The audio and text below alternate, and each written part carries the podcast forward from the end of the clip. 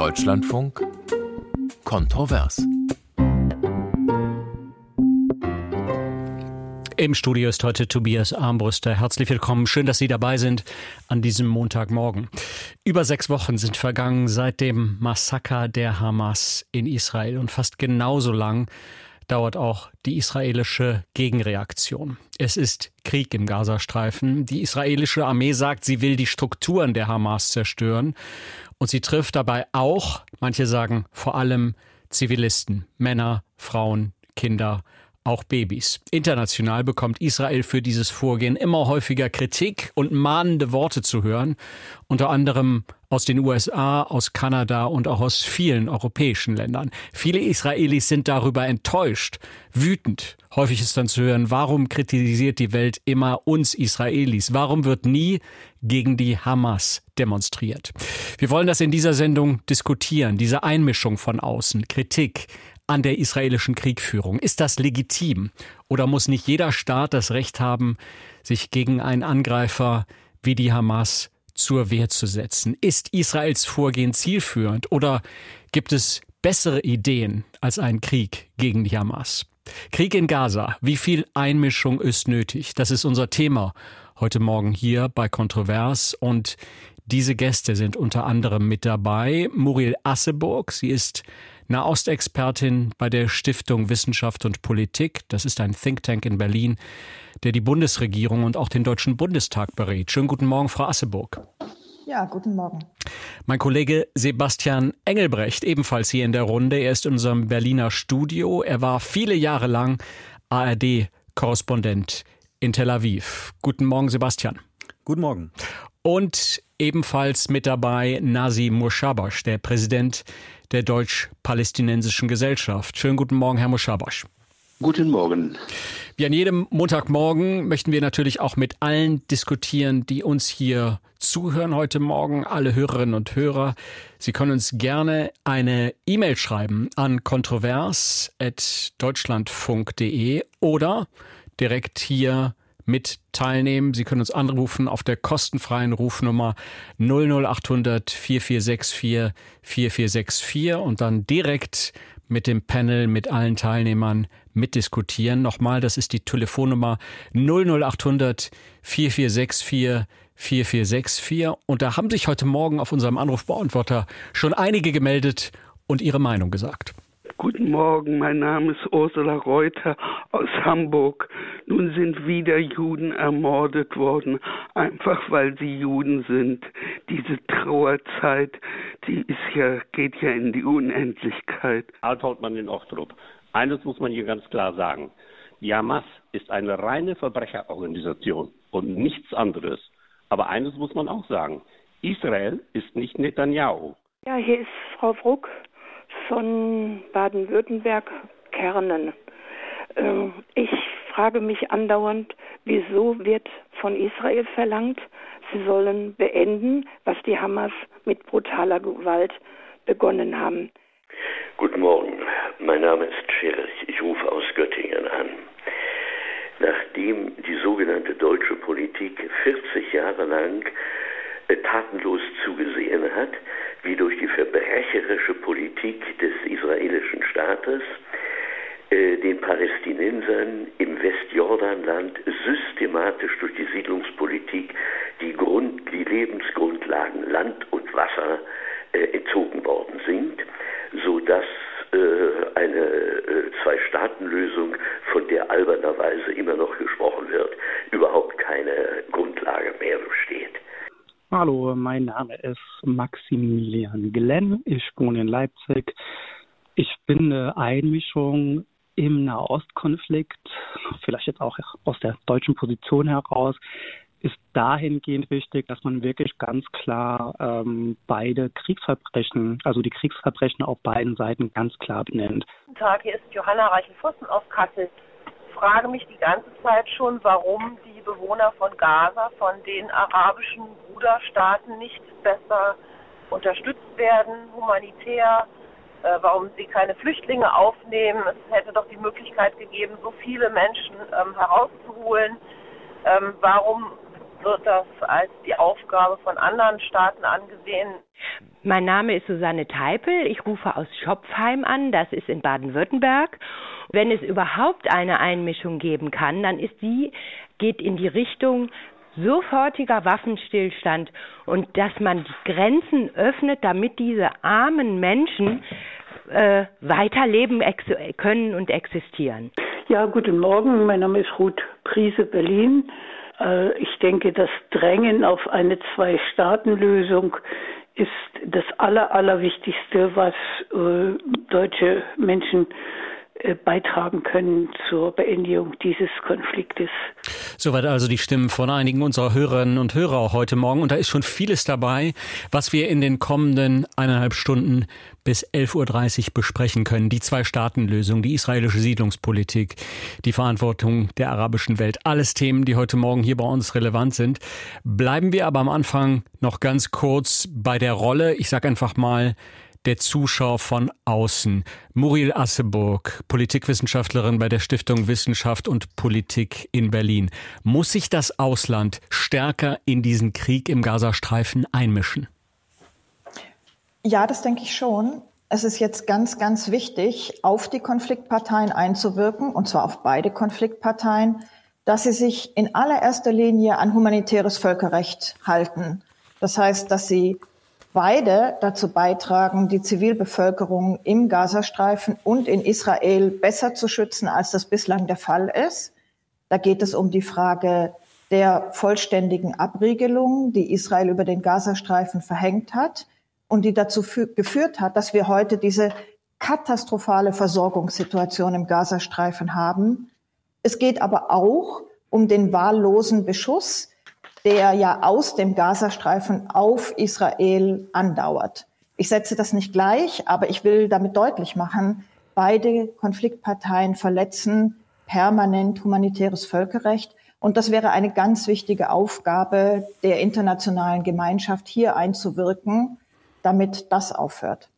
Sebastian Engelbrecht in Berlin. Muss auch Deutschland da eine neue Rolle finden? Auch die deutsche Bundesregierung muss sie, um die Worte von Muriel Asseburg noch einmal umzumünzen, auch stärker einwirken als bisher auf die israelische Regierung?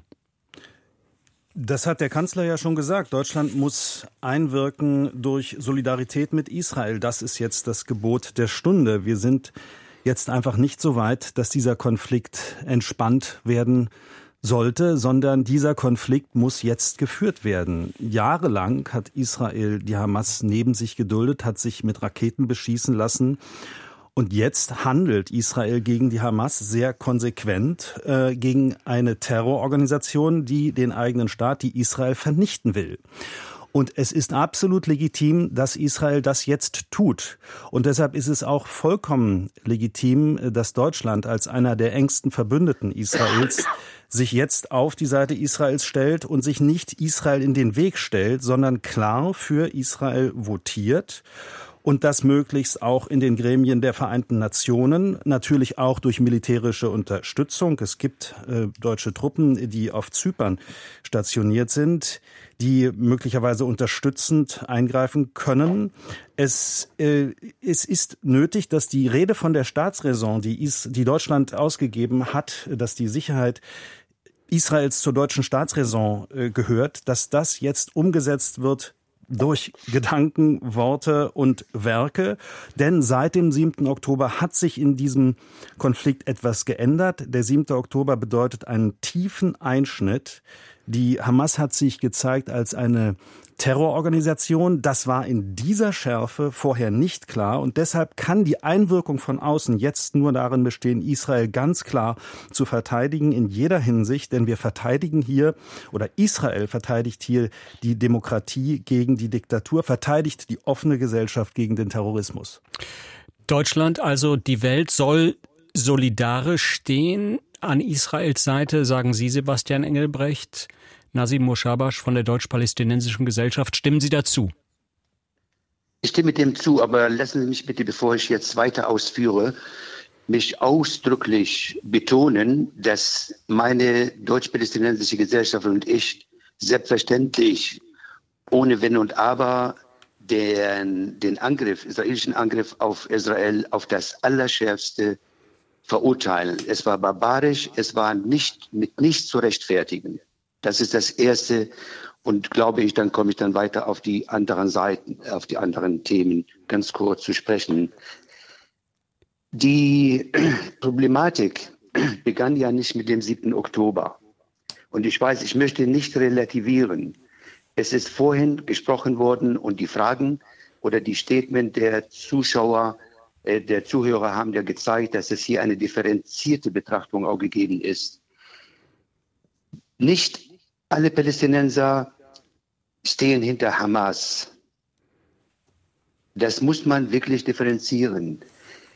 Selbst im Gazastreifen sind nach einer amerikanischen Erhebung 75 Prozent der Bevölkerung stehen überhaupt nicht hinter Hamas. Und das ist wirklich töricht zu glauben, dass sie diese Aggressorenpartei, diese, diese Vernichtungspartei auch unterstützen. Sie sind unter einer Diktatur der Hamas. Und von da aus bitte ich die Politik in Deutschland und die Öffentlichkeit in Deutschland, dass hier eine differenzierte Betrachtung gesehen wird. Man sollte nicht die Palästinenserinnen und Palästinenser dafür verantwortlich machen, was die Hamas gemacht hat.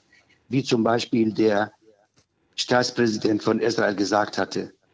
In einer Rede hat er gesagt, für diese Taten der Hamas sind die Palästinenser verantwortlich. Und das ist nicht in Ordnung. Das ist nicht in Ordnung. Die Palästinenser und Palästinenser in, im Gazastreifen würden am allerliebsten sich befreien können von der Hamas. Der Krieg gegen die, gegen die Hamas ist jetzt mittlerweile so weit gegangen, dass es so aussieht, als würde man auch die Palästinenser damit auch treffen. Mhm. Das ist jetzt erstmal meine Eingangsvermutung. Haben wir verstanden, Herr Muschabasch. Frage an Muride Asseburg. Geht das überhaupt? Kann man in diesem Krieg im Gazastreifen unterscheiden zwischen der Hamas und den Palästinensern? Ich glaube, man kann das durchaus deutlich besser tun, als das bislang der Fall war. Was schwierig ist, ist tatsächlich diese sehr enge Bebauung des Gazastreifens. Was schwierig ist, ist das Tunnelsystem der Hamas unter Wohnhäusern, unter zivilen Einrichtungen und dass sich Hamas-Kämpfer oft eben auch in Wohnhäusern, in zivilen Einrichtungen aufhalten. Und das macht die Unterscheidung zwischen militärischen und zivilen äh, Zielen schwierig. Und dennoch enthebt es Israel nicht, das so gut wie möglich zu tun, verhältnismäßig zu agieren, nicht unterschiedslos zu agieren und Vorsorge zu treffen, damit Zivilbevölkerung so wenig wie möglich von Bombardierungen, von militärischen Maßnahmen betroffen ist. Was ist denn Ihr Eindruck? Funktioniert das? Funktioniert diese Unterscheidung? Oder diese, diese, diese Klarstellung oder dieses Bemühen äh, zu unterscheiden? Darf ich wir sehen ja, sagen? wie hoch. Ich, ich würde gerne noch einen zweiten mhm. Punkt anführen. Und das ist, wo wir sehen, wo es nicht funktioniert. Und das ist die komplette Abregelung, die Israel über den Gazastreifen verhängt hat. In der Folge von dieser kompletten Abregelung ist die Trinkwasserversorgung, die Stromversorgung zusammengebrochen, ist die medizinische Versorgung zusammengebrochen. Und das ist der Hauptgrund, warum wir diese katastrophale Situation jetzt haben, die katastrophale medizinische Versorgung und äh, letztlich die große Sorge der Internationalen, dass wir hier mit Seuchen zu tun bekommen werden, dass die humanitäre Versorgung nicht gewährleistet, kann, gewährleistet werden kann. Aber die vollständige Darf ich dazu etwas sagen, Herr Ambrüster? Bitte, bitte. Äh, die ähm, These von der vollständigen Abriegelung, die ist sowohl im Blick auf die Gegenwart als auch auf die jüngste Geschichte nicht wahr. Israel hat jeden Tag 400 Lastwagen in den Gazastreifen gelassen äh, vor dem 7. Oktober. Äh, und dann ist immer die Rede von der vollständigen Abriegelung. Das verstehe ich überhaupt nicht. Und auch inzwischen ist es so, dass Israel humanitäre Korridore äh, zulässt, dass äh, es Warenlieferungen in geringen geringerem Ausmaß als zuvor zulässt. Und auch sonst möchte ich noch mal daran erinnern, wie unterschiedlich hier Krieg geführt wird. Die Hamas hat Zivilisten, Säuglinge, Frauen und Kinder wahllos massakriert, hat wahllos Geiseln genommen, hat äh, wahllos Raketen verschossen, hat äh, sich versteckt äh, mit ihren militärischen Stellungen unter Krankenhäusern. Auf der anderen Seite steht Israel, das sich zumindest bemüht, gezielt Hamas-Stellungen zu bombardieren und das, wie wir gesehen haben, Krankenhäuser nicht bombardiert, sondern versucht, am Boden unter das Schieferkrankenhaus zu gelangen und nicht ähm, äh, hier die Situation von Kranken in Krankenhäusern riskiert. Und zu Herrn Mushabash würde ich gern noch mal sagen, die Palästinenser müssen sich schon vorwerfen, äh, dass sie zum Teil die Hamas gewählt haben, dass sie die Hamas haben gewähren lassen und dass sie sich mal klar machen sollten, dass Israel es ist, dass äh, sie, die Palästinenser, jetzt von dieser Terrororganisation befreien möchte. Also ich denke schon, dass die palästinensische Bevölkerung, natürlich ist sie in erster Linie ein Opfer dieser Terroristen, mhm. aber bin, hier auch einen Anteil hat. Herr Muschabasch, bitte. Ich bin, ich bin ein bisschen jetzt von der Gesprächsführung etwas enttäuscht und irritiert. Sie wollten darüber sprechen, welche Einflüsse da vielleicht für eine friedliche Lösung kommen. Jetzt sind wir bei der Schuldzuweisung. Und äh, an dieser Debatte beteilige ich mich gerne, wenn es aber so ausgeschrieben worden wäre. Ich möchte nur zur Erinnerung rufen, dass Ishak Rabin gerade die Hamas als eine Oppositionspartei gegen Arafat gefördert hatte. Ich möchte zur Erinnerung rufen, und das können Sie überall nachlesen, dass Netanyahu gesagt hat, wer die Zwei-Staaten-Lösung nicht will, muss die Hamas stärken, weil er dadurch die palästinensische Autonomie bis zur Bedeutungslosigkeit im Grunde auch geschwächt hatte. Das sind Momente, die wir bitte nicht vergessen dürfen. Die Hamas ist nicht von Anfang an so extrem und militant gewesen, wie sie jetzt ist. Aber wollen Sie Im sagen, Zuge, sie ist erst, Zuge, sie ist nein, erst militant nein, nein, geworden durch Israel, ja? Wollen Sie das jetzt wirklich behaupten, Herr nein, Nein, nein, nein, nein. Die lassen, lassen mich, mir bitte nicht den, den, den, das Wort in den Mund drehen. Das habe ich nicht gesagt. Ich habe gesagt, Ishak Rabin, haben Sie, bitte können Sie mal auch nachlesen, hat in der Hamas eine Oppositionspartei gegen Yasser Arafat gesehen und hat sie gefördert. Wie hat er denn das mhm. getan, Herr Mushabash? Wie hat er sie gefördert? Indem er, indem er sie gewähren ließ. Und Netanyahu hat gesagt, Katar kann das Geld in die in, die, in, in den Gazastreifen reinbringen. Das können Sie bitte alles nachlesen. Sebastian Engelbrecht, Herr Mushabash, wir, sind hier, wir gehen hier tatsächlich das, jetzt gerade sehr weit zurück in der, in der, in der israelischen Geschichte. Ich, ich will dazu sagen, wenn wir über Einmischung von außen reden, müssen, müssen, wir natürlich, müssen wir natürlich auch über Fragen der Verantwortung sprechen. Ich würde an diesem Richtig. Punkt gerne Frau Weng in die Sendung holen. Sie ruft uns aus Stuttgart an. Schönen guten Morgen, Frau Weng. Hallo, guten Morgen. Bitte, Ihre Frage, Ihr Punkt.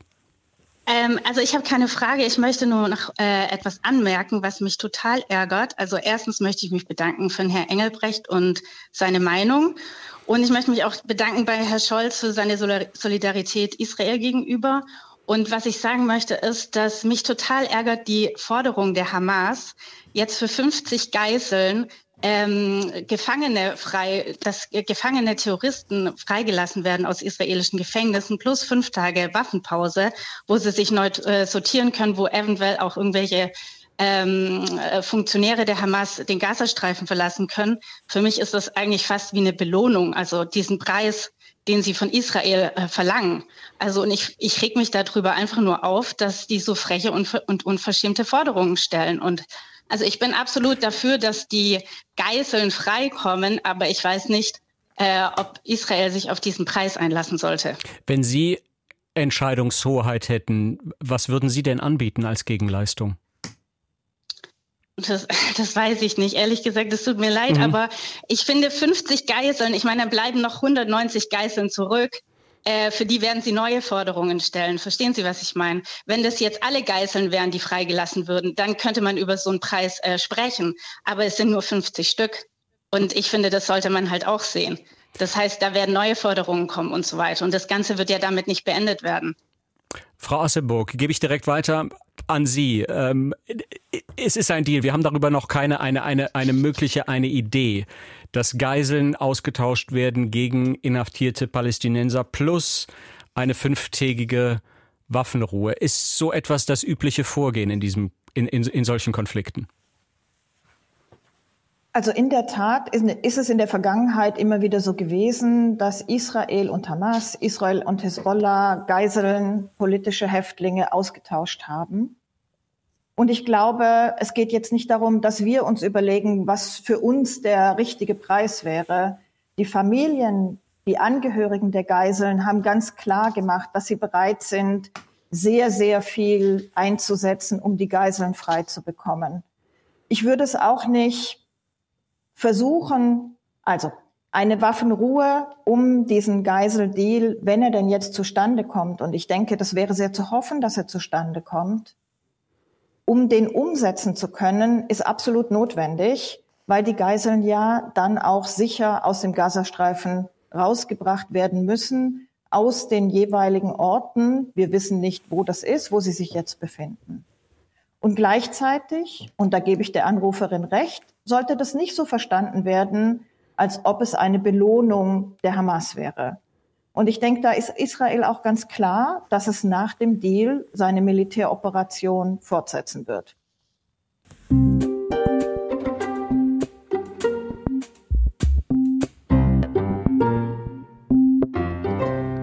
Und damit noch einmal herzlich willkommen zu Kontrovers an diesem Montagmorgen.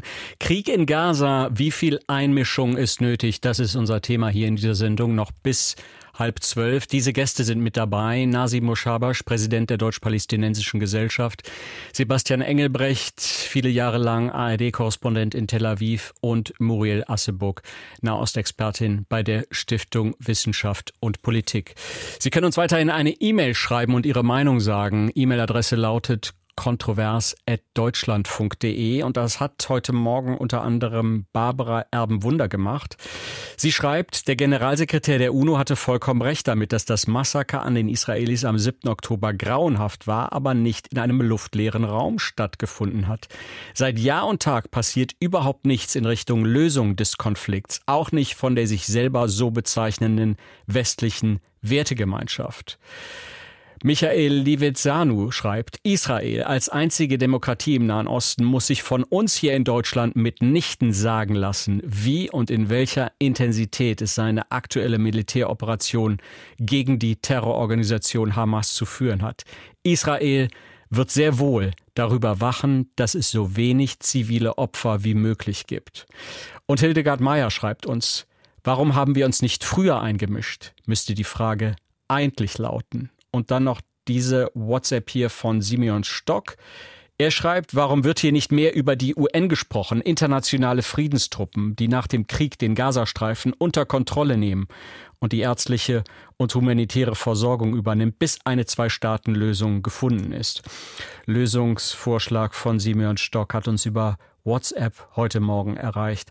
Sie können uns auch weiterhin anrufen. Die Telefonnummer ist die 00800 4464. Noch einmal die 00800 4464 4464. Und das hat Frau Sade aus Göttingen gemacht. Sie habe ich jetzt am Apparat. Guten Morgen, Frau Sade. Guten Morgen. Bitte, was ist Ihr Punkt? Ja, mein Punkt ist, äh, ich habe eine Botschaft, wie ich gesagt habe, an den Deutschland, auch an den deutschen Politik. Ich bin total enttäuscht und äh, traurig darüber, dass der unsere Kanzler immer betont, dass der äh, Israel stehen die auf der Israel-Seite und Israel äh, muss erstmal sich verteidigen. Wir wissen auch in einem Krieg Verteidigung, ob man verteidigt oder passiv ist, ist es ein Krieg. Da sterben viele Menschen. Meine Botschaft ist, wenn Deutschland nicht in der Lage ist, zwischen seine Fehler in der Geschichte und die jetzige äh, Situation in Israel unterscheiden wird, dann ist eine Schande für diese Politik in Deutschland. Weil Netanyahu ist eine selber, die ganze israelische Bevölkerung, die legen ihn ab. Der ist ein Täter und der ist ein Nazis. Und jetzt wird Deutschland ihn unterstützt. Was ist denn in Deutschland überhaupt los? Mhm. Das sind jetzt natürlich harte Worte, die Sie sagen, Frau Sade. Ich will das nicht wiederholen, aber wie Sie Benjamin Netanyahu beschreiben, da werden sicher viele Leute mit dem Kopf schütteln und sagen, das geht überhaupt nicht. Ich gebe die Frage einfach mal weiter an den Kollegen beziehungsweise Ihr Statement weiter an Sebastian Engelbrecht, der ja die israelische Politik sehr lange verfolgt hat. Da ist natürlich viel drin in dem, was äh, Frau Sade gesagt hat. Einmal dieser Punkt, der immer wieder in der, in der Diskussion steht. Ist das deutsche Vorgehen, die deutsche Diplomatie und die Art und Weise, wie Deutschland hier auftritt als Partner, ist es geprägt von der deutschen Vergangenheit? Natürlich ist das auch geprägt von der deutschen Vergangenheit und von den klaren Äußerungen, die es über viele Jahrzehnte gegeben hat. Ich wiederhole noch einmal, äh, was äh, Kanzlerin Merkel 2008 in ihrer Rede vor der Knesset gesagt hat. Israels Sicherheit geht, gehört zur deutschen Staatsräson. Das ist ja ein sinnhafter Satz, der eine Folge ist, eine Konsequenz aus der Verantwortung, die Israel für Deutschland die, die Deutschland für Israel nun einmal hat als Konsequenz aus der Shoah und welche andere Konsequenz sollte es und kann es sein. Aber ehrlich gesagt, um das zu beurteilen, was am 7. Oktober passiert ist, braucht Deutschland nicht einmal die Shoah zu bemühen, da braucht wirklich Deutschland nur politischen Verstand. Es ist doch völlig klar, dass hier eine Terrororganisation gehandelt hat. Und das gerät immer wieder aus dem Blick, wenn jetzt Israel ähm, kritisiert wird als eine Macht, die sich gegenüber den Palästinensern in Gaza angeblich nicht an das ähm, humanitäre Recht und an das Völkerrecht hält.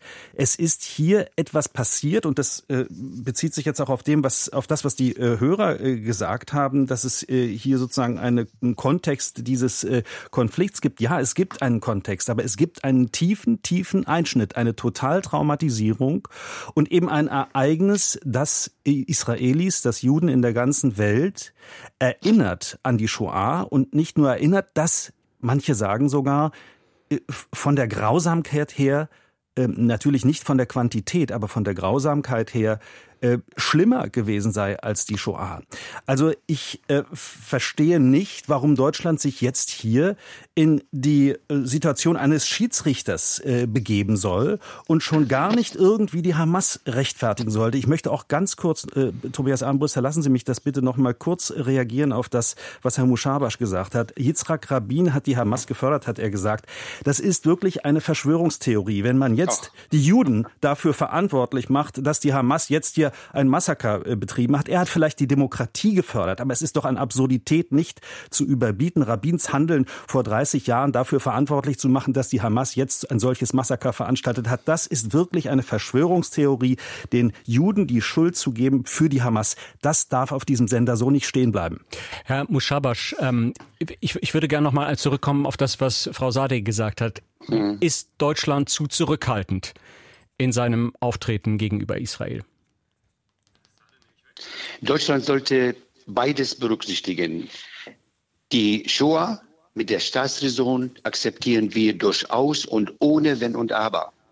Das ist auch eine Verpflichtung Jüdinnen und Juden gegenüber, gegenüber, aber nicht unbedingt, so verstehe ich, das nicht unbedingt eine bedingungslose Loyalität der israelischen Politik gegenüber. Und wenn die israelische Politik zum Beispiel und unter anderem das Völkerrecht bricht, was auch die Bundesregierung immer wieder sagt, bei der Annexion von Jerusalem, bei der Ausdehnung der Siedlungsgebiete und bei anderen Sachen, dann ist es im Grunde auch zu benennen. Das reicht mir nicht verbal, sondern es müssten Tatsachen folgen. Und deshalb sage ich, fünf Nobelpreise sind vergeben worden an Persönlichkeiten, die sich für den Frieden einmal eingesetzt haben. Wir haben ein Friedensabkommen nach den abgeschlossenen Verträgen, die aber leider nicht von der Weltgemeinschaft weiter verfolgt worden sind. Alles lag brach. Und das führte eben bei der palästinensischen Bevölkerung zu einer so katastrophalen Situation, zu einer Verärgerung, Enttäuschung, Perspektivlosigkeit, und da meine ich, sollten wir ansetzen. Die Einmischung anderer Staaten müssen anerkennen, dass letzten Endes die Palästinenserinnen und Palästinenser ihre Besatzer nicht selber ausgesucht haben. sondern die sind ja von außen hereingekommen.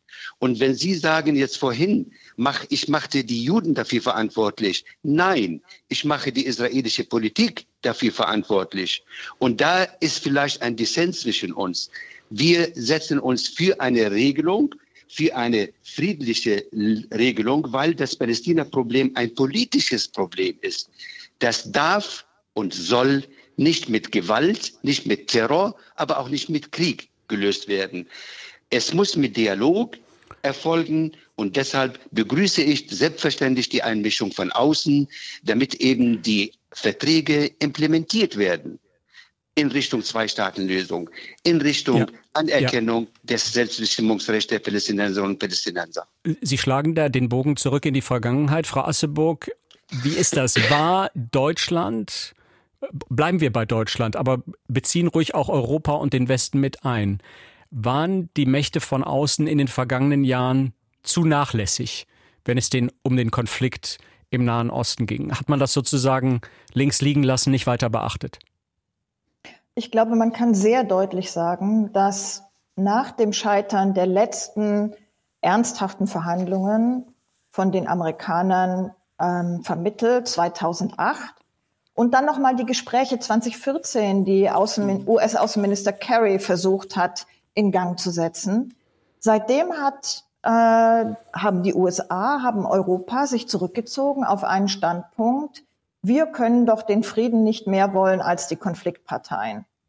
Und tatsächlich haben wir seither versucht, die Situation abzufedern durch Hilfe. Wir haben Krisenmanagement gemacht. Äh, gerade in den letzten Monaten haben wir das gesehen, ne? dass die Amerikaner sehr aktiv waren, zu versuchen, eine Eskalation vor allem im Hinblick auf Jerusalem und Westjordanland zu verhindern. Und es zeigt sich aber doch, dass tatsächlich der Zustand, wie er ist, unhaltbar ist. Und dass wir, und ich hoffe, das ist der Schock dessen, der Gräueltaten vom 7. Oktober, des furchtbaren Krieges, den wir gerade im Gazastreifen sehen und das Risiko der regionalen Eskalation, das ja keineswegs gebannt ist, dass das doch nochmal ein Umdenken bewirkt in europäischen Hauptstädten, bei den USA und auch in arabischen Ländern, sich nicht damit abzugeben, nicht damit, das nicht hinzunehmen, dass dieser Konflikt angeblich nicht regelbar wäre. Er ist regelbar. Und sich zusammenzusetzen und jetzt einen Prozess vorzubereiten und nach dem Krieg aufzusetzen, der zuerst dazu führt, dass wir ein langfristiges, tragfähiges Arrangement für den Gazastreifen haben, was Perspektiven auch für die Bevölkerung eröffnet. Denn nur so, denke ich, kann man nachhaltig dem Terror, den militanten Organisationen die Basis entziehen und der dann im nächsten Schritt tatsächlich übergeht zu einer Regelung des israelisch-palästinensischen Konfliktes, der für beide Völker Selbstbestimmung umsetzt, der auch die Flüchtlingsfrage regelt. Auf die langfristige Lösung kommen wir gleich sicher zu sprechen. Ich würde zunächst gerne Herrn Frahm, Uwe Frahm, an den Apparat holen. Er ruft uns an aus der Nähe von Heidelberg. Guten Morgen, Herr Frahm. Ja, schon guten Morgen. Bitte ja, schön. wenn man, ja, äh, wie wir jetzt im Verlauf des Gesprächs schon gesehen haben, äh, führt es zu nichts, wenn man immer wieder auf die Vergangenheit verweist, wer wann wo was getan hat. Wenn man die aktuelle Situation nimmt und sieht, äh, stellt man fest, Israel äh, ist in Geiselhaft äh, von ihrer radikalen Gruppierung und die Palästinenser sind in der Geiselhaft der Hamas. Und wenn man diesen aktuellen Konflikt, den wir jetzt haben, da wäre es jetzt für die Israelis ein sehr geschickter Schachzug, wenn sie sagen würden, okay, liebe, okay, liebe Freunde, ihre Welt, liebe Weltgemeinschaft, wir werden unsere Siedler aus, den, aus dem Westjordanland zurückziehen. Wir werden keine weitere Siedlung dort vornehmen. Wir werden unsere Kampfhandlungen einstellen. Wir werden unsere Gefangenen austauschen gegen die Geiseln, die wir haben, der Hamas. Und im Gegenzug dafür äh, wird die Hamas entwaffnet und es werden freie Wahlen im Hamas, äh, im, im, äh, im Gazastreifen und im Westjordanland stattfinden. Und das alles unter der Führung beziehungsweise unter der Aufsicht der Vereinten Nationen. Das ist die einzige Lösung und Möglichkeit, die man hat. Das Problem halt ist nur, dass offensichtlich, jedenfalls aus meiner Sicht als Zuschauer, äh, dass beide Parteien, ob das jetzt nun Hamas ist und auch Israel, ähm, gerne die Geldströme in, da annehmen und, und somit diesen Konflikt am Leben erhalten. Ja, wenn dieser Konflikt nicht wäre, müssten denn die Millionen und Milliarden, die in den Gazastreifen geflossen worden sind, äh, äh geflossen ist, äh, den bräuchte man ja nicht mehr. Mhm. Warum wurde denn, ne? Also Herr, Herr Fram, ich habe das mal hier ja. versucht äh, mitzuschreiben, Ihren Vorschlag für, für einen Frieden. Können wir ja gleich auch drüber reden. Also Kernpunkte wäre Abzug der Siedler aus dem Westjordanland plus freie Wahlen in den in den palästinensischen Gebieten. Wie optimistisch sind Sie da denn selber, dass so etwas funktionieren würde? Nochmal, äh, Ab- und, und Entwaffnung der Hamas unter mhm. den Augen der Vereinten Nationen, weil das ist die einzige Option. Weil was bleibt dann übrig, wenn Israel sagt, wir machen jetzt eine zweite Staatenlösung und die Hamas, was übrig bleibt, ist dann der Vernichtungswillen von Israel, der von der Hamas und von der Hisbollah ausgedrückt wird. Ja, das sind, das sind ja die, die Kernpunkte. Das ist, deshalb äh, greift Israel zu solchen radikalen Mitteln. Ja, und die äh, Siedlung im Westjordanland, das ist letztendlich eine Diskriminierung der, der oder der Missachtung der Rechte der Palästinenser seit 70 Jahren. Und wer kann heute eigentlich schon sagen, äh, noch sagen, dass, dass er Flüchtling ist. Denn letztendlich die Leute, die dort mittlerweile leben, das sind keine Flüchtlinge mehr aus dem Kernland von Israel. Und Israel letztendlich selbst hat 20 Prozent arabische Bevölkerung. Ja, es ist doch nur dem, dem, äh, dem Hass der, der, Islamisten geschuldet. Herr Fram, vielen Dank. Schauen wir uns genauer an. Ich gebe das weiter an Sebastian Engelbrecht, der auch die Lage im Westjordanland für uns beobachtet und lange Jahre als ARD-Korrespondent in Tel Aviv dort beobachtet hat, auch selbst dort häufiger war. Wie schätzen Sie das ein? Äh, das wäre eine, eine Zwei-Staaten-Lösung nochmal in etwas erweiterter Form, äh, was Herr Frahm da vorschlägt. Ähm, ist, ist so etwas realistisch im aktuellen, im aktuellen Zeitpunkt? Macht es überhaupt jetzt gerade Sinn, über so etwas zu sprechen? Natürlich macht es Sinn, darüber zu sprechen und finde es gut, dass wir hier über konstruktive Lösungen auch sprechen. Momentan erscheint es utopisch, aber man muss auch in einem solchen Augenblick über Lösungen sprechen können. Die Frage ist, ob die praktikabel sind. Der Abzug der Siedler müsste natürlich ein, ein Ziel sein. Äh, er ist momentan nicht realistisch. Die Entwaffnung der Hamas ist genauso utopisch momentan, äh, das sowohl im Westjordanland als auch im Gazastreifen wirklich konsequent umzusetzen. Es ist der Versuch, den Israel gerade unternimmt. Aber zu Ihrer Forderung, dann müssten freie Wahlen stattfinden. Da wäre aber auch eine weitere Bedingung dann wirklich notwendig. Bei diesen Wahlen müsste nämlich die Hamas verboten werden unter der Aufsicht der Vereinten Nationen, weil die Hamas eine terroristische Organisation nach menschlichem Ermessen, nach demokratischem Ermessen ist und so auch nach dem Ermessen der Vereinten Nationen nichts anderes sein kann als eine terroristische Organisation. Deshalb müsste sie verboten sein. Mit einer Hamas, die antritt bei solchen Wahlen, wäre ja eine Demokratie nicht mehr aufrechtzuerhalten, denn die Hamas predigt nicht nur die Vernichtung Israels, sondern sie betreibt faktisch eine Diktatur. Äh, und das ist natürlich auch eine Frage, ob das realistisch wäre. Aber ich finde schon ganz grundsätzlich, dass wir jetzt am entscheidenden Punkt sind in dieser Diskussion. Wie kann sozusagen aus diesem Konflikt, aus diesem Krieg das erwachsen, was uns momentan utopisch erscheint, nämlich eine Lösung des Konflikts, weil die Weltgemeinschaft erkennt, so kann es nicht weitergehen. Und dieser sozusagen dieser konstruktive Flow, den müssen jetzt alle aufnehmen. Der EU-Außenbeauftragte Borrell hat das schon getan und auch äh, die EU-Kommissionsvorsitzende, äh, sie hat gesagt, äh, dass jetzt das Mandat und die Legitimität einer, einer palästinensischen Autonomiebehörde neu formuliert werden muss, vom Sicherheitsrat der Vereinten Nationen neu festgelegt und beschlossen werden muss. Also die palästinensische Autonomiebehörde muss gewissermaßen mit Schwung aus New York neu legitimiert und neu aufgestellt werden, um ein, sozusagen eine Demokratie wieder aufzubauen in den palästinensischen Gebieten, einschließlich dem Gazastreifen. Eckpfeiler also für eine langfristige Lösung. Äh, Herr Muschabasch, wie sehen Sie das? Ist das ein legitimer Ratschlag von außen, beziehungsweise eine legitime Forderung? Wenn freie Wahlen in den palästinensischen Gebieten, dann muss die Hamas verboten werden.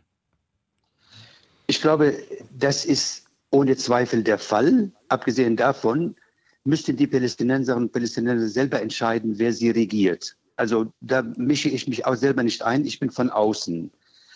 Eine Friedensregelung muss kommen, auf jeden Fall. Es handelt sich hier um den Anspruch zweier Völker auf das gleiche Land. Also bleibt nur noch jetzt nach meinen Vorstellungen nur noch die Zwei-Staaten-Lösung, zu der 2007 die arabischen Staaten unter Saudi-Arabien als Initiative angeboten hatte, wenn Israel sich zurückzöge, was damals die UNO und die Verträge verlangten, sich zurückzöge aus den besetzten Gebieten, dann würden 56 arabische und islamische Staaten Israel anerkennen und sofort diplomatische Beziehungen mit dem Staat Israel aufnehmen. Das war ein Angebot, was eigentlich wieder aufgerollt werden sollte. Wir wollen in Richtung Frieden hingehen.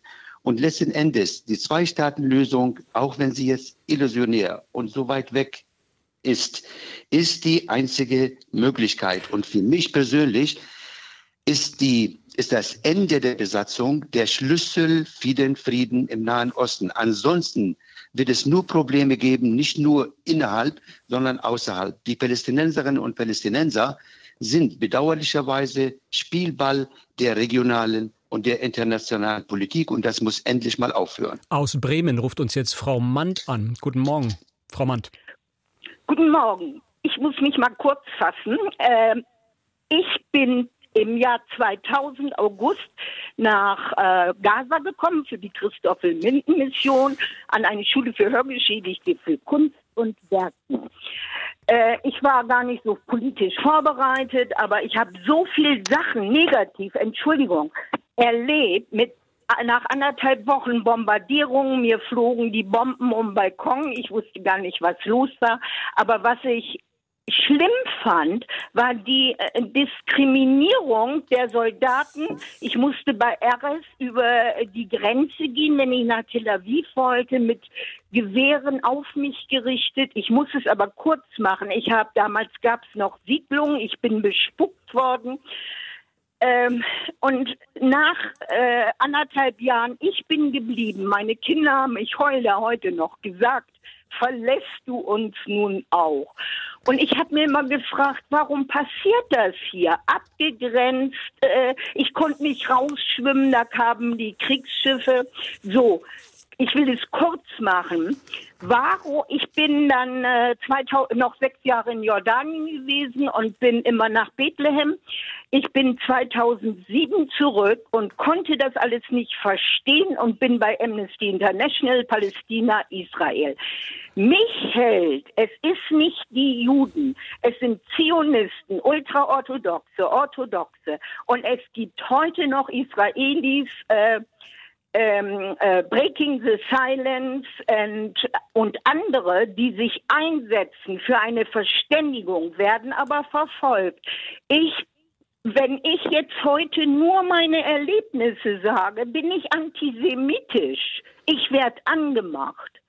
Und ich arbeite bei Amnesty bestätigt durch Israelis, die auch für Frieden sind und bin Jahrgang 44. Ich will keinen Krieg mehr. Und es gab das Belfour-Abkommen 1917, wo mit äh, Baron Rothschild und das sagt, die Juden können siedeln 1917, aber sie müssen die Kultur und die Religion anerkennen. Warum kann man nicht in Frieden zusammenleben? Danke. Äh, danke Ihnen, Frau Mann. Ich würde Sie allerdings trotzdem äh, gerne noch äh, kurz diese eine Sache fragen. Wenn Sie auf diesen Konflikt jetzt schauen, auch mit Ihrer eigenen persönlichen Erfahrung im, im Gazastreifen, ja. Was würden Sie denn sagen? Wie kann man, gibt es einen Ansatz oder wo, wo liegt der Ansatz, um diesen Konflikt zu lösen? Das ist natürlich eine schwierige Frage. Wir haben noch etwa zwei Minuten bis zu den Nachrichten. Haben Sie da eine Idee? Im wo Moment könnte ein Ansatz ich, liegen? Im Moment habe ich so keinen, aber man muss doch, ich habe im Jemen gearbeitet, ich habe in vielen Ländern gearbeitet, ich habe immer die Menschen anerkannt und meine Erfahrung durch äh, nicht alle Israelis, ist eben so gewesen. Mir wurde, nur weil ich da gearbeitet hatte, ich musste mich ausziehen an den Checkpoints und so weiter. Und das geht nicht. Man muss Menschen und die Kultur anerkennen. Und wäre das von Anfang an gelaufen, wären wir heute nicht in der Situation, denke ich. Das tut Israel allerdings aus Sicherheitsgründen. Ich bin dort auch an diesen Grenzen sehr schlecht behandelt worden, als ich nach Gaza gegangen bin. Und das war unangenehm. Äh, das ist auch als Journalist etwas, was man ungern über sich ergehen lässt. Man ist halt sozusagen verdächtig, allein deshalb, weil man aus dem Gazastreifen kommt. Das sind Sicherheitserwägungen eines Staates, der eben verhindern will, dass Waffen eingeschmuggelt werden oder dass eben Massaker gegen die eigene Bevölkerung geschehen. Und äh, was ich noch sagen möchte äh, zu Ihnen, äh, Sie haben gesagt, es sind nicht Juden, es sind Zionisten und Orthodoxe. Zionisten und Orthodoxe sind auch Juden. Also seien Sie Nein, doch bitte vorsichtig hab, mit Ihrer Wortwahl. Gemeint. Entschuldigen Sie, ich habe gemeint, man kann nicht sagen, äh, da sind das war nicht äh, abwertend gemeint, sondern es gibt verschiedene Gruppierungen mit verschiedenen Ansichten. Frau Mandt, das haben wir verstanden. Vielen Dank für die Klarstellung. Sebastian Engelbrecht. Frau Mandt, das sind einige Punkte, über die wir sicher hier gleich nach den Nachrichten weitersprechen können. Nach den Nachrichten ab 11.05 Uhr hier bei Kontrovers. Unser Thema heute noch bis halb zwölf. Krieg in Gaza. Wie viel Einmischung ist nötig? Bis gleich.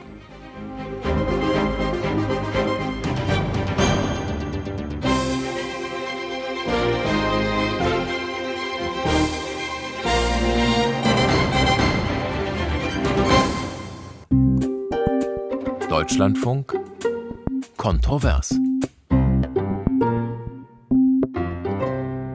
Herzlich willkommen noch einmal hier zu dieser Sendung, die noch bis halb zwölf, also noch 25 Minuten dauert. Krieg in Gaza, wie viel Einmischung ist nötig? Das ist unser Diskussionsthema hier heute Morgen. Mit in der Runde sind mein Kollege Sebastian Engelbrecht, viele Jahre lang ARD-Korrespondent in Israel, Muriel Asseburg, Nahostexpertin bei der Stiftung Wissenschaft und Politik und Nasi Murshabash, der Präsident der Deutsch-Palästinensischen Gesellschaft. Sie können uns weiterhin eine E-Mail schreiben an kontrovers.deutschlandfunk.de. Das hat heute Morgen Herr oder Frau Rösler gemacht. Kann ich hier aus der E-Mail nicht ganz genau sehen. Auf jeden Fall steht da, sind die jetzigen Pläne von Biden und EU einer Zwei-Staaten-Lösung nicht völlig illusorisch unter Netanyahu? Oder glaubt irgendjemand ernsthaft, er würde 700.000 Siedler aus der Westbank abziehen oder entmachten? Dient das nicht nur der innenpolitischen Beruhigung vor der Wahl in den USA? Meines Erachtens schaut der Westen zu, wie sich ein Völkermord anbahnt. So also diese E-Mail. Dann schreibt uns Sabine Pisker. Sowohl das israelische als auch das palästinensische Volk, beide Völker sind hochgradig traumatisiert. Üblicherweise lässt man Traumatisierte nicht unkontrolliert aufeinander los. Es braucht ganz dringend neutrale, interessenfreie Moderation und Unterstützung in diesem Konflikt. Hier sehe ich vor allem die UNO gefragt. Ohne Gespräche wird es keinen Frieden geben, schreibt Sabine Piska. Und dann noch diese E-Mail von Jörg Rieche. Er schreibt, nach dem bestialischen Vorgehen der Hamas und den unsäglichen Gaza-Bombardierungen schaut nun zum ersten Mal die ganze Welt nach Israel, Palästina. Ich habe noch nie zuvor so häufig den Begriff Zwei-Staaten-Lösung in den Medien gelesen und gehört. Doch wird sie kommen? Israel wird auch diesmal Nein sagen. Dann gibt es nur noch die USA, da sind im nächsten Jahr Wahlen. Europa fällt a priori aus. Ergo, es wird keine Lösung geben, schreibt uns Jörg Rieche. Viele E-Mails also auch und in den Anrufer, in den Telefongesprächen haben wir das auch schon gehört. Viele wollen zurückkommen auf die Zwei-Staaten-Lösung. Das gibt viel Diskussionsstoff. Auch das natürlich immer alles gesehen unter dem Punkt der Einmischung von außen. Viele Ratschläge aus dem Rest der Welt prasseln da auf Israel ein. Frage an Muriel Asseburg von der Stiftung Wissenschaft und Politik. Die Zwei-Staaten-Lösung. Ist die überhaupt noch möglich? Ist die noch am Leben? Herr Ambrüster, ich würde ganz gerne, wenn Sie erlauben, noch mal einen Schritt zurückgehen und kurz beim Gazastreifen bleiben. Und dahin gucken, wie kann denn da eine Regelung nach der israelischen Militäroperation aussehen? Und das könnte ein Baustein sein zu einer Zwei-Staaten-Regelung. Für den Gazastreifen, um dauerhaft Sicherheit zu schaffen für Israelis und für die Bevölkerung im Gazastreifen, ist meiner Ansicht nach eine Rückkehr zu dem Abkommen von 2005, mhm. dem sogenannten Agreement on Movement and Access, das einen weitgehend freien Personen- und Warenverkehr für den Gazastreifen etablieren würde, Dreh- und Angelpunkt. Nur dann kann tatsächlich eine wirtschaftliche Erholung überhaupt stattfinden im Gazastreifen. Und nur so, ich habe es vorher schon gesagt, kann man militanten Gruppen den Boden entziehen. Dazu wird es, und das ist, glaube ich, ganz wichtig, Sicherheitsgarantien brauchen. Dazu wird es einen international begleiteten Übergangsprozess brauchen. Und für diesen, diese Zeit ist, denke ich, auch wichtig, das, was der EU-Außenbeauftragte schon gesagt hat, was die US-Administration schon gesagt hat. Also das kann nicht funktionieren mit einer dauerhaften israelischen Militärpräsenz. Es kann nicht funktionieren, wenn Palästinenserinnen und Palästinenser dauerhaft im Gazastreifen oder aus dem Gazastreifen heraus vertrieben werden. Und es kann nicht funktionieren, wenn das Gebiet verkleinert wird. Kann es, kann es funktionieren, Frau, Frau, Frau Assenburg, ganz kurz, weil Frau Mandt uns da ja kurz vor den Nachrichten angerufen hat und von ihren Erlebnissen berichtet hat. Sebastian Engelbrecht hat das auch nochmal bestätigt. Kann das funktionieren mit diesen harten ähm, mit, mit diesen harten Untersuchungen beim Betreten des Gazastreifens, mit diesen harten Checks durch israelische Soldaten? diese Untersuchungen sind ja ein Symptom. Das sind ja nicht die Ursache des Problems. Ne? Also die Ursachen des Problems müssen angegangen werden. Und dazu können tatsächlich die Internationalen sehr viel beitragen. Durch zum Beispiel ähm, stärkere Kontrollen dessen, was von Ägypten in den Gazastreifen kommt. Da haben in der Vergangenheit die Europäer Angebote gemacht und darauf kann man aufbauen. Da kann man Ägypten noch sehr viel stärker in die Pflicht nehmen, weil Waffen ja auch in den Gazastreifen reingekommen sind nach wie vor. Und man muss tatsächlich überlegen, welche Rolle eine internationale Truppe spielen könnte. Ich bin leider nicht so optimistisch, dass das die UN sein können, aufgrund der Blockade im Sicherheitsrat. Aber vielleicht gibt es andere Möglichkeiten, wie einer multinationalen Truppe, ähnlich der auf dem Sinai, aber das muss natürlich dann eingebunden sein, eben in einen internationalen Prozess der Konfliktregelung. Dann lassen Sie uns das mal von unterschiedlichen Seiten betrachten. Sebastian Engelbrecht, wie schätzen Sie das ein? Würde eine israelische Regierung im derzeitigen, in der derzeitigen Zusammensetzung, würde die solchen Plänen zustimmen? Natürlich jetzt so von heute auf morgen nicht, aber ich stimme Frau Asseburg zu, das muss das Ziel sein. Der Gazastreifen muss wieder leben können, es muss ein Schiffsverkehr möglich sein. Eines Tages muss auch der Flughafen wieder aufgebaut werden. Äh, wenn dort Frieden herrschen soll, dann muss ein freier Personen- und Warenverkehr das Ziel sein. Das ist natürlich auch im Westjordanland momentan nicht der Fall. Aber es gibt dafür eben leider auch Gründe. Ich möchte daran erinnern, was der israelische Botschafter uns im Oktober hier einmal beim Interview der Woche erzählt hat. Er hat gesagt, wenige Tage vor dem 7. Oktober hat Israel tausenden Palästinensern aus dem Gazastreifen erlaubt, in Israel zu arbeiten. Das wird immer wieder mal passiert, das. Das ist sozusagen äh, vertrauensbildende Maßnahmen, Entspannungssignale, äh, äh, die Israel da gesetzt hat. Und es ist aus israelischer Sicht, so ist jedenfalls die Information bekannt geworden, dass sich einige dieser Arbeiter aus dem Gazastreifen dann an dem Massaker gegen israelische Zivilisten beteiligt haben sollen.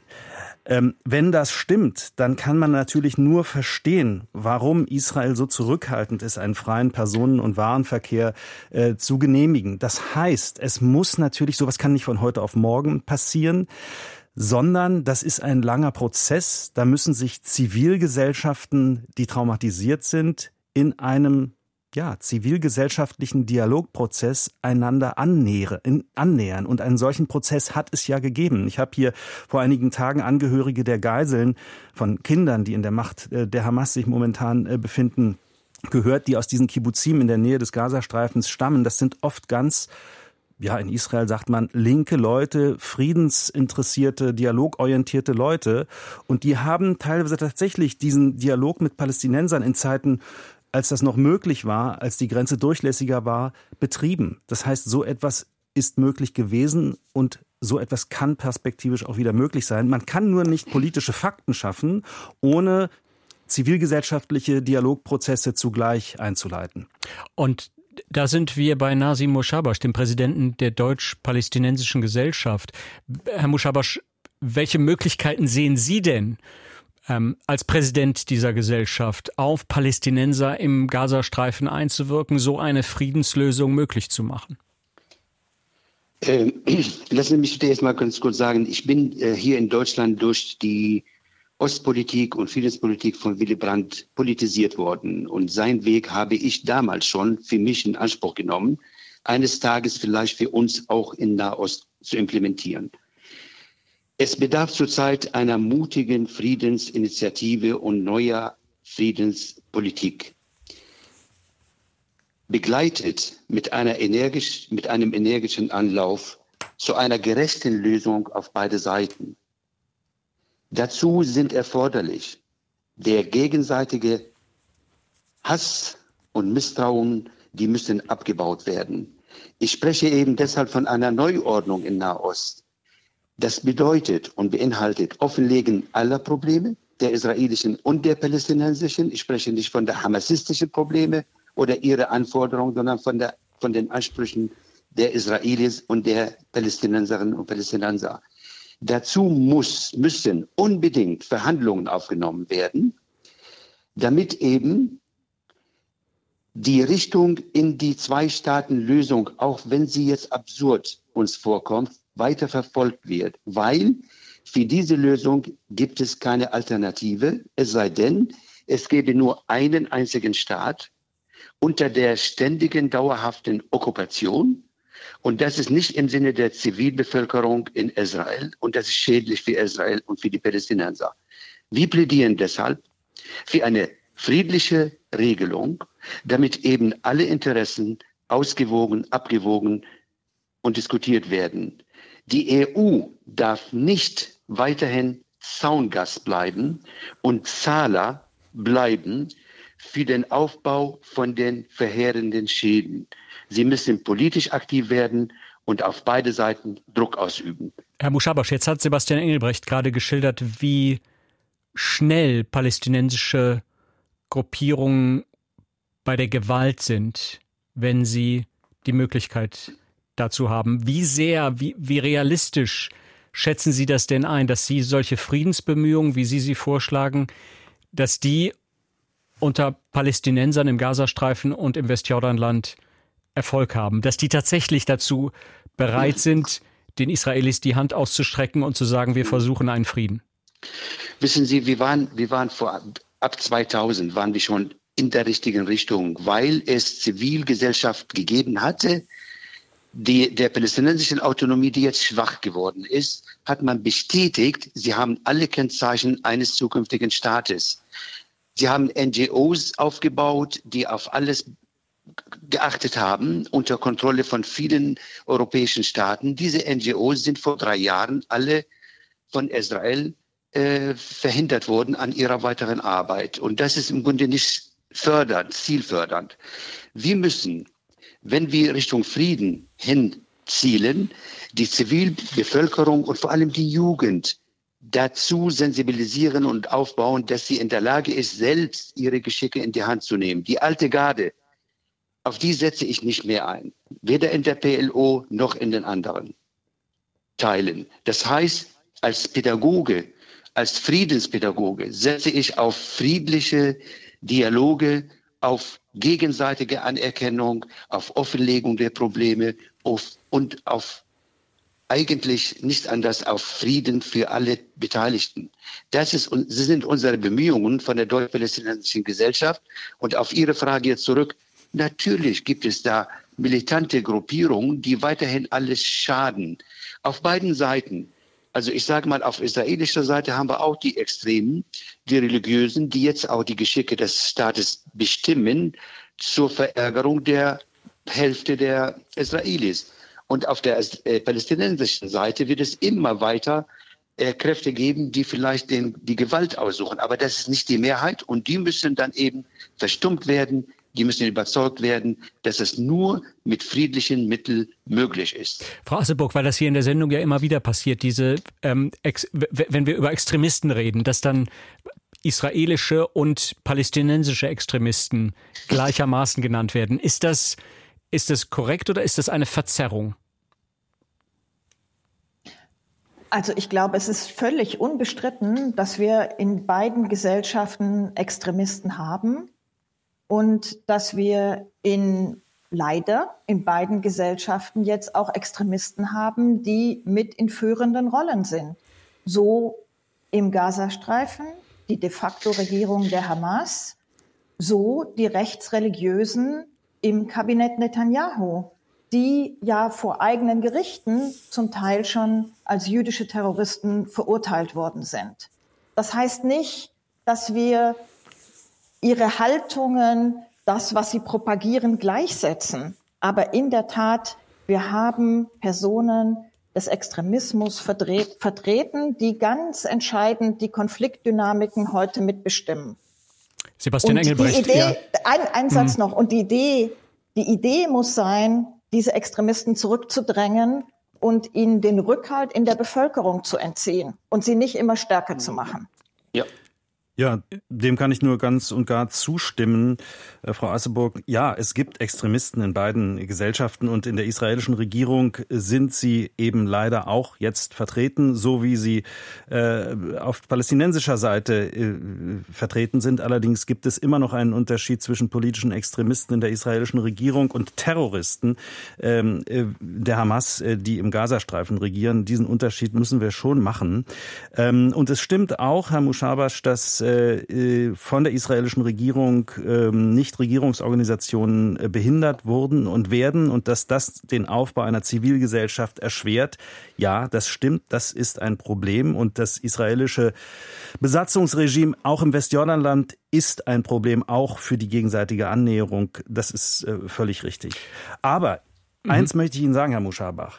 Es ist zu einfach zu sagen, Israel ist an allem schuld, sondern es sind eben auch die Palästinenser, die Israel immer noch zu großen Teilen nicht anerkennen. Es gibt heute, wie wir wissen, durch Umfragen eine Mehrheit im Westjordanland, äh, wenn heute dort gewählt werden würde, für die Hamas. Jedenfalls ist das in Umfragen bis zum 7. Oktober so der Fall gewesen. Und wir wissen, dass es zu den Grundaussagen, den politischen der Hamas gehört, Israel nicht anzuerkennen und Israel kein Existenzrecht zuzubilligen.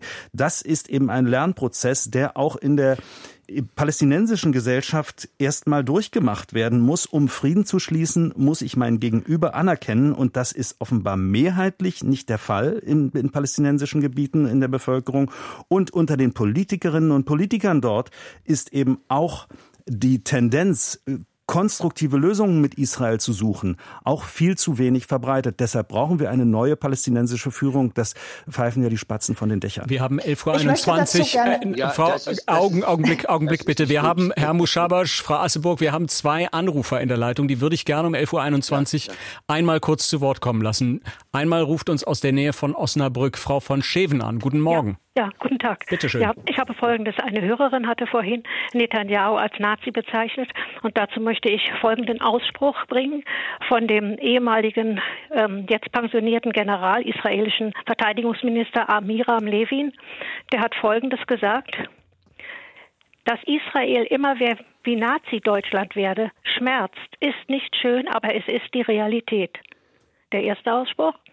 Dazu passt, was jetzt kürzlich Joachim Galant, der israelische Verteidigungsminister, gesagt hat. Die Palästinenser sind ein bestialisches Volk. Wir, wir kämpfen gegen menschliche Tiere und handeln entsprechend. Und ich frage mich, ob ein Staat, äh, der solche Minister hat, überhaupt noch ein Recht hat, Waffen von uns zu bekommen. Denn es ist ja wirklich, man kann ja nicht aus der Shoah ableiten, ja, das ist jetzt ein Freibrief. Wir können machen, was wir wollen. Wir werden ohnehin immer unterstützt. Denn so ist es doch. Und da, da hätte ich gerne mal eine Meinung gehört. Hören wir gleich. Vielen Dank, Frau von Scheven. Und aus Dornum kriegen wir den Anruf von Herrn Hector. Guten Morgen, Herr Hector. Ja, guten Morgen. Bitte. Ja, ich, ich höre mit Interesse Ihre, Ihre Diskussion im Radio. Und äh, ja, diese Diskussion um, äh, geht ja schon seit Jahrzehnten, kann man sagen. Und sie liegt ja daran, dass äh, Israel sein, die besetzten äh, Gebiete nicht wieder freigeben will. Und das kann natürlich nie zum Frieden führen. Äh, Israel muss die Gebiete wieder freigeben. Und vorhin war, eine, war jemand am Apparat, das war der Herr Fram, der hat da Vorschläge gemacht, dass äh, also freie Wahlen in Westjordanland und so weiter stattfinden müssten und dass äh, die äh, Israelis diese besetzten Gebiete wieder freigeben müssen. Auch die Siedler müssen das Land wieder verlassen. Und das ist das äh, eigentliche, das kann nur zum Frieden führen. Dass äh, natürlich die Auseinandersetzung mit, äh, mit, mit dem Islam und mit den Israelis natürlich äh, weiter bestehen wird, das ist mir ganz klar. Aber das geht nicht anders. Es kann nur so zum Frieden führen. Und äh, Israel kann auch nur in Frieden leben, wenn sie sich mit ihren Nachbarländern äh, einigt und, in, äh, und, und, und diese Gebiete wieder freigibt. Im Übrigen, diese ganze Geschichte, die da im Moment stattfindet, äh, wird den Antisemitismus in Deutschland noch weit vergrößern. Und die ganze Diskussion wird dazu führen, dass wir wieder, wie gesagt, noch mehr Antisemitismus in Deutschland kriegen. Das möchte ich dazu sagen. Dann vielen Dank für den Anruf, Herr Hector. Frau Asseburg, äh, kommen wir zurück auf das, was Frau von Scheven da gesagt hat. Äh, sie hat einige Zitate gebracht von einem israelischen General, einem israelischen Politiker, die durchaus ins Extreme gehen. Und Ihre Frage war, mit solchen Politikern, äh, mit solchen Entscheidungsträgern, kann man da überhaupt sinnvolle Politik machen? Paraphrasiere ich jetzt mal so. Was ist Ihre Meinung? Ich möchte das gerne einordnen, was sie gesagt hat, aber auch was Herr Engelbrecht vorher gesagt hat, als er die Haltung in der palästinensischen Bevölkerung zitiert hat. Beides ist Ausdruck eines Rückfalls in einen existenziellen Konflikt. Und wir sehen das, was Sie, Herr Engelbrecht, zitiert haben an Haltungen in der palästinensischen Bevölkerung, gespiegelt ja auch in der jüdisch-israelischen Bevölkerung. Den Anspruch aufs ganze Land, weil es eben nicht gelungen ist, das, was man sich in Oslo vorgenommen hatte, nämlich den Konflikt auf Basis der Grenzen von 1967 zu regeln. Und daher jetzt in der Situation des Krieges vor dem Hintergrund der Gräueltaten des 7. Oktober tatsächlich auch diese menschenverachtenden Aussprüche von israelischen Politikern. Ähm, all das bringt uns nicht weiter, wenn wir immer uns gegenseitig vorhalten, was diese Seite oder jene Seite Menschenverachtendes sagt, sondern wir müssen doch gucken, wie können wir tatsächlich einen Prozess jetzt in Gang bringen, der uns davon wegbringt. Und in der Tat denke ich, in einem Friedensprozess wird eine israelische Regierung, die darauf beharrt, dass sie nicht bereit ist, Souveränität aufzugeben, wahrscheinlich keine Rolle spielen können. Und die Hoffnung wäre doch, dass wenn es einen Weg gibt, der international aufgezeigt wird, hin zu einer Konfliktregelung, dass sich dann auch die Kräfte in Israel, die dafür eintreten können, wieder stärken, dass sie auch in Wahlen dann wieder gestärkt werden. Und auf der palästinensischen Seite mhm. in der Tat wird es auch Wahlen brauchen.